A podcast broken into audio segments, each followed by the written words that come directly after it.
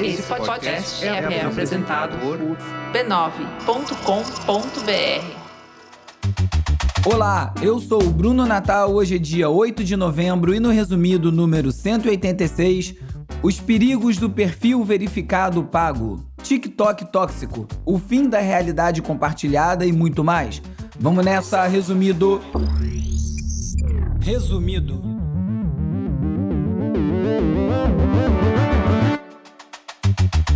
Olá, resumista! Esse é o Resumido, um podcast sobre cultura digital e o impacto da tecnologia em todos os aspectos das nossas vidas. O Resumido é parte da rede B9 e tem o apoio do Instituto Vero. Minha voz voltou e hoje o assunto principal pela primeira vez foi parar lá nas dicas de ler, ver e ouvir. Então, ouça o episódio até o final. Vamos de cultura digital e como o nosso comportamento online ajuda a mudar a sociedade. Elon Musk chegou no Twitter já executando uma demissão em massa, sendo justo com um pobre bilionário com o lucro dos anúncios em declínio. Praticamente todas as Big Tech passaram por alguma demissão em massa esse ano, mas Musk tem a capacidade de transformar algo esperado numa tragédia de grandes proporções. Mais importante do que o número de demissões é em quais setores ele resolveu mexer. As demissões atingiram muitas divisões, incluindo as unidades de engenharia e aprendizado de máquina, as equipes que gerenciam a moderação de conteúdo, os departamentos de vendas e publicidade, e ele simplesmente extinguiu o departamento de ética e inteligência artificial. Nos Estados Unidos não existe CLT, mas isso não significa que não tem regra na hora de demitir. Os trabalhadores foram mandados embora sem aviso prévio e sem explicação dos motivos, o que deve render uma ação coletiva contra o Twitter por violar a lei que exige um aviso de pelo menos 60 dias. Mesmo que tecnicamente não seja a mesma coisa, a desculpa deve colar. Foi tanta gente mandada embora, quase metade dos mais de 7 mil funcionários, que alguns já estão sendo até convidados para retornar para evitar que o Twitter entre em pane. Nenhuma notícia ainda sobre o retorno do time de ética e inteligência artificial que trabalhava para tornar os algoritmos da plataforma mais transparentes e justos, algo essencial. De olho em tudo isso, os anunciantes, que respondem por 90% da receita do Twitter, mandaram um recado bem claro e interromperam os gastos na plataforma. A principal preocupação é o temor sobre junto a qual tipo de conteúdo seus anúncios vão aparecer, agora que a moderação de conteúdo deve seguir bem permissiva ao gosto do Elon Musk. Grupos de direitos civis alertaram repetidas vezes que afrouxar as regras de moderação de conteúdo pode levar a um aumento no discurso tóxico no Twitter, o que já foi parcialmente comprovado com o um aumento do número de citações de palavras racistas nos tweets após a compra ter sido concluída. O clima de descontrole e permissividade que a compra do Twitter pelo Elon Musk causou já gerou pelo menos um impacto positivo em outras redes sociais. Assim como na política, na internet não existe vácuo de poder e as pessoas já estão atrás do novo Twitter ou de algo parecido com o velho Twitter. Segundo o TechCrunch, a Mastodon chegou a um milhão de usuários depois desse êxodo do Twitter. O Mastodon é uma rede social descentralizada de código aberto sem fins lucrativos. Eu falei sobre eles no episódio 28, ainda em 2019, e eu tenho um perfil lá no Mastodon desde então, arroba urb, URBE, como sempre, mas até hoje eu não me entendi com a plataforma que ainda não é muito amigável. O fato é que o Kiprocó no Twitter tem beneficiado o Mastodon, que além do número recorde de downloads, anunciou um novo marco. 230 mil pessoas criaram novos perfis apenas em um final de semana. Boa parte das pessoas deve estar fugindo de mudanças como os novos recursos do Twitter Blue. A plataforma deve focar menos em anúncios e buscar receita em assinaturas, com esse serviço chamado Twitter Blue. Por 8 dólares por mês, você ganha o direito de editar um tweet e agora também deve ganhar o famoso checkmark, o selinho de perfil verificado ao lado do seu nome de usuário. Atualmente, o serviço de assinatura não está disponível na maioria dos países, o que deve tornar a adesão ainda mais difícil. Mas a ideia é terrível e não apenas por isso. A justificativa para expandir o serviço de assinaturas é acabar com os bots. Para o Elon Musk, se todo mundo tiver o selinho azul, isso deve dificultar a vida de quem utiliza os bots nas redes. Na sua teoria original, qualquer pessoa que comprovasse ser quem é com documentos deveria receber o selo de verificação num processo menos opaco do que o atual, em que o Twitter escolhe arbitrariamente quem deve ter esse selo. Nisso, talvez ele não esteja totalmente errado. Provavelmente, se for obrigado, eu devo pagar para seguir verificado, já que eu uso o Twitter como uma ferramenta de trabalho. Como eu sou jornalista, o meu perfil é verificado, e muito mais do que a parte besta de um pseudo-status trazido pelo selinho, o troço realmente facilita entrar em contato com muita gente, porque traz alguma segurança para quem recebe a mensagem de que a pessoa realmente é quem ela está falando que é. E mesmo isso não é uma garantia 100%, porque existe um mercado paralelo de venda de perfis verificados. Mas o problema começa quando o critério para verificação passa a ser quem paga. E não só porque fazer as pessoas pagarem por um serviço que elas usufruem de graça pareça uma ideia estúpida com poucas chances de adesão. A Bloomberg até lembrou que o Bill Gates teve uma ideia muito parecida lá no começo dos anos 2000 para resolver o problema de spam por e-mail, que era vender uma espécie de selo postal, igual você bota na carta, para enviar e-mails, o que ia tornar custoso demais para ser utilizado como spam. A premissa não parava de pé porque o incentivo financeiro para um negócio abusar o sistema, mesmo pagando, é muito maior do que o desejo de alguém mandar um e-mail para o seu encanador. Logo, a gente ia ter muito mais empresas e golpistas pagando para enviar spam do que usuários normais pagando para mandar suas mensagens do dia a dia. A ideia não foi para frente. O sentimento geral é que a abordagem do Musk deve transformar o Twitter numa plataforma mais desigual onde quem pode pagar vai ter mais relevância, o que por si só já é um péssimo indicativo.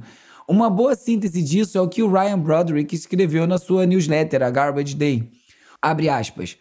O plano de Musk é celebrado por usuários de direita que acreditam que excluir financeiramente qualquer pessoa com quem não concordem ou incluir qualquer pessoa suficientemente rica para se qualificar como um ser humano merecedor de uma voz é a resposta a todos os seus problemas.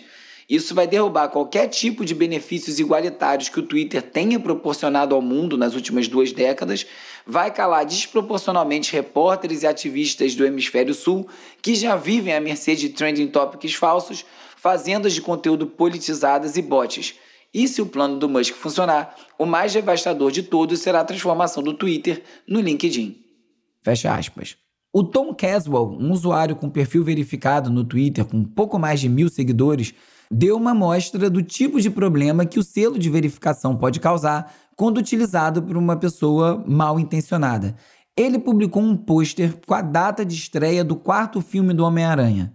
Uma mentira óbvia, facilmente verificável no Google.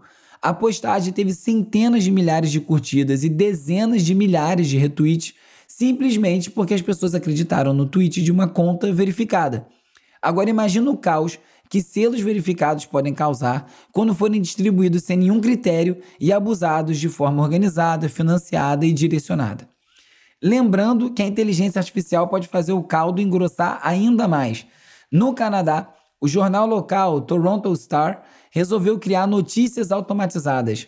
A ideia é cobrir crimes cotidianos como arrombamentos, sem histeria, sem racismo, sem pânico moral e quase tudo que os jornais pinga-sangue brasileiros tanto amam. O jornal canadense passou a divulgar os números friamente, com atualizações policiais e atualizações de andamento de casos, tudo criado de maneira automática, liberando o tempo dos jornalistas da redação para se dedicarem a aprofundar temas mais complexos e que demandam mais cuidado.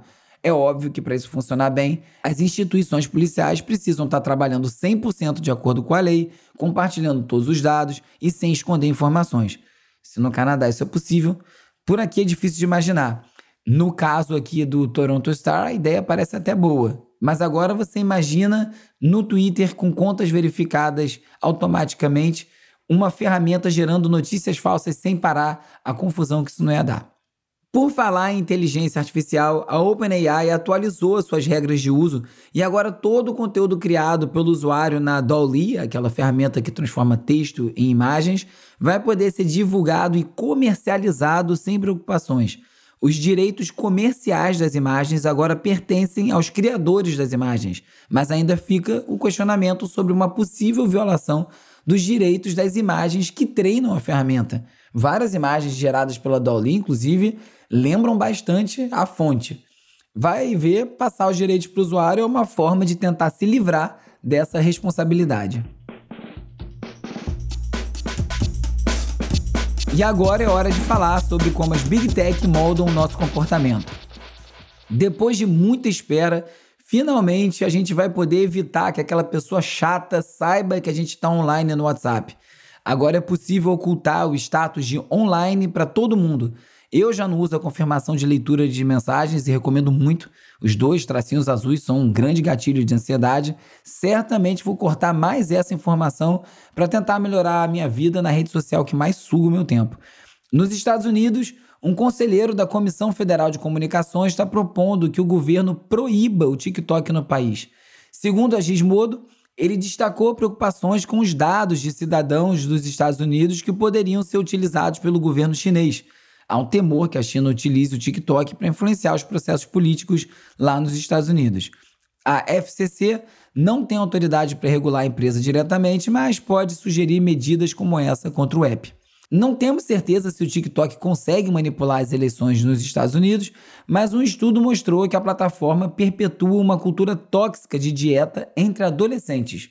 O estudo realizado pela Universidade de Vermont, nos Estados Unidos, concluiu que o TikTok é responsável por reproduzir vídeos que transmitem uma mensagem nada saudável que relaciona emagrecimento com melhora na qualidade de vida. Os pesquisadores analisaram cerca de mil vídeos relacionados à alimentação a maior parte deles incentivavam a perda de peso e dietas restritivas como forma de melhorar a saúde. O Google comprou uma startup de inteligência artificial para competir com o TikTok. A empresa investiu cerca de 100 milhões de dólares para comprar a Alter, uma startup que desenvolve avatares a partir de inteligência artificial.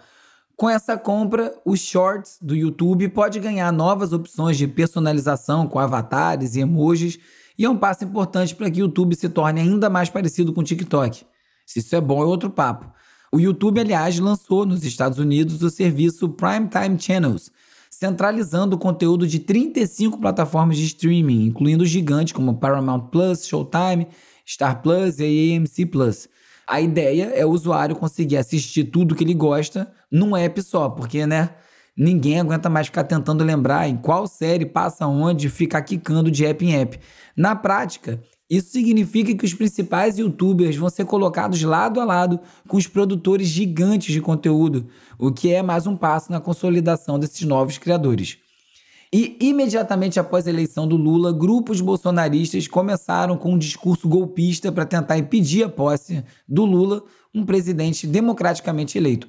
Na prática, os bolsonaristas estão desde o dia 31 de outubro fazendo protestos, bloqueando estradas e tudo mais que possa gerar um caos nesse processo de transição. A principal ferramenta de articulação é o Telegram, e por isso o TSE exigiu que os grupos onde esse tipo de organização está sendo feita sejam bloqueados e, segundo o UOL, a plataforma acatou. Esse papo tem a ver com o título desse episódio, Universo Paralelo, e eu já vou falar sobre isso.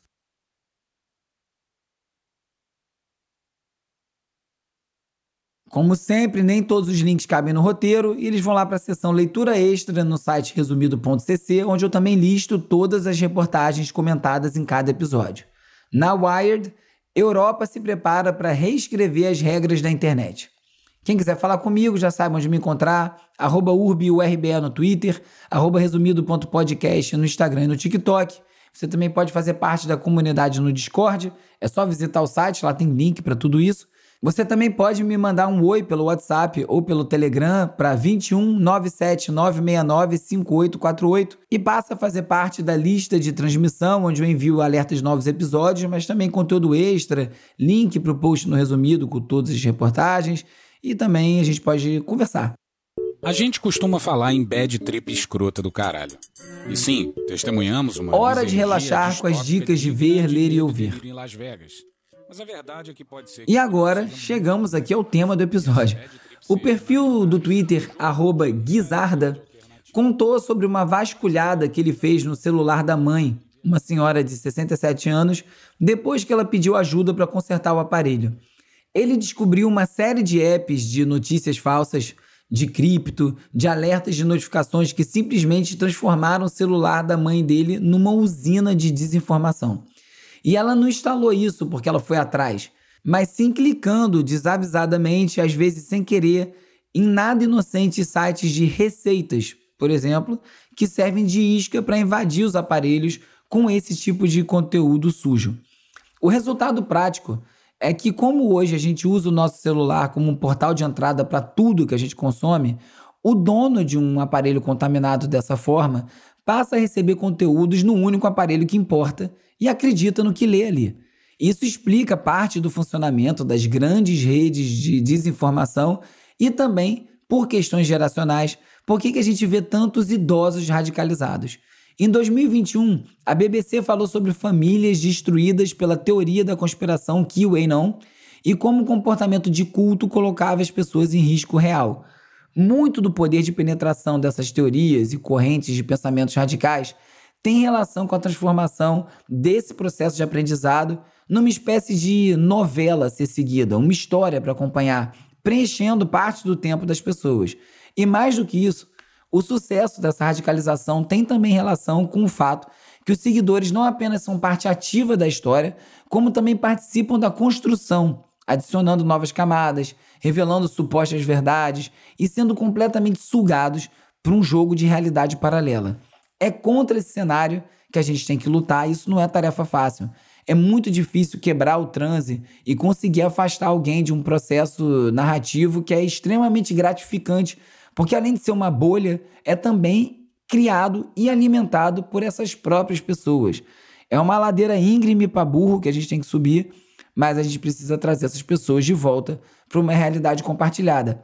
Nesse sentido, e agora sim vem a dica, o documentário de 2015, A Lavagem Cerebral do Meu Pai, é uma aula sobre esses processos. Já se vão sete anos do filme e o problema, até aqui, só fica mais complexo.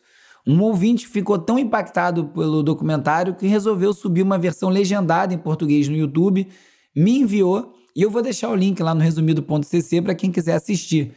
Eu enviei para um amigo meu que votou no Bolsonaro em 2018 e a resposta dele foi: Vi minha mãe todinha no filme. É fundo o buraco, mas a gente vai sair.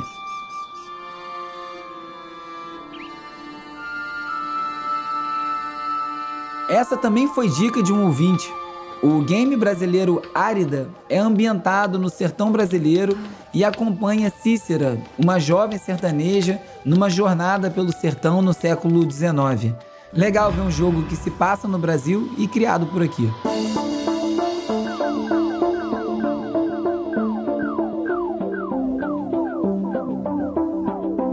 Eu tenho um amigo, adivinha quem? Que diz muito acertadamente que a gente está sempre no olho das novidades musicais que vêm dos Estados Unidos, da Europa, mas quase não presta atenção nos sons bacanas que estão sendo feitos aqui pertinho da gente, pelos nossos vizinhos sul-americanos. É o caso, por exemplo, de Wiracocha Dub. O álbum é o mais recente trabalho do Tribulin Sound, projeto do DJ produtor Álvaro Ernesto de Lima, no Peru. São seis faixas, quase todas instrumentais, que misturam cúmbia e outras levadas locais com o dub reggae, numa onda meio parecida com aquela feita pela dupla Deng Deng Deng, pioneira nesse tipo de fusão. Me gusta!